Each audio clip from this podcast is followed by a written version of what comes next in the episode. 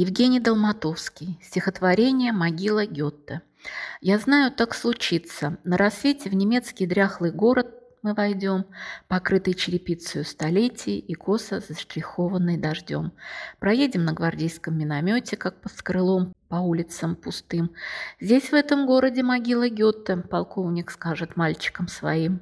Сойдут гвардейцы Пушкинской бригады с овеянных легендою машин и встанут у кладбищенской ограды, и слова не проронит ни один.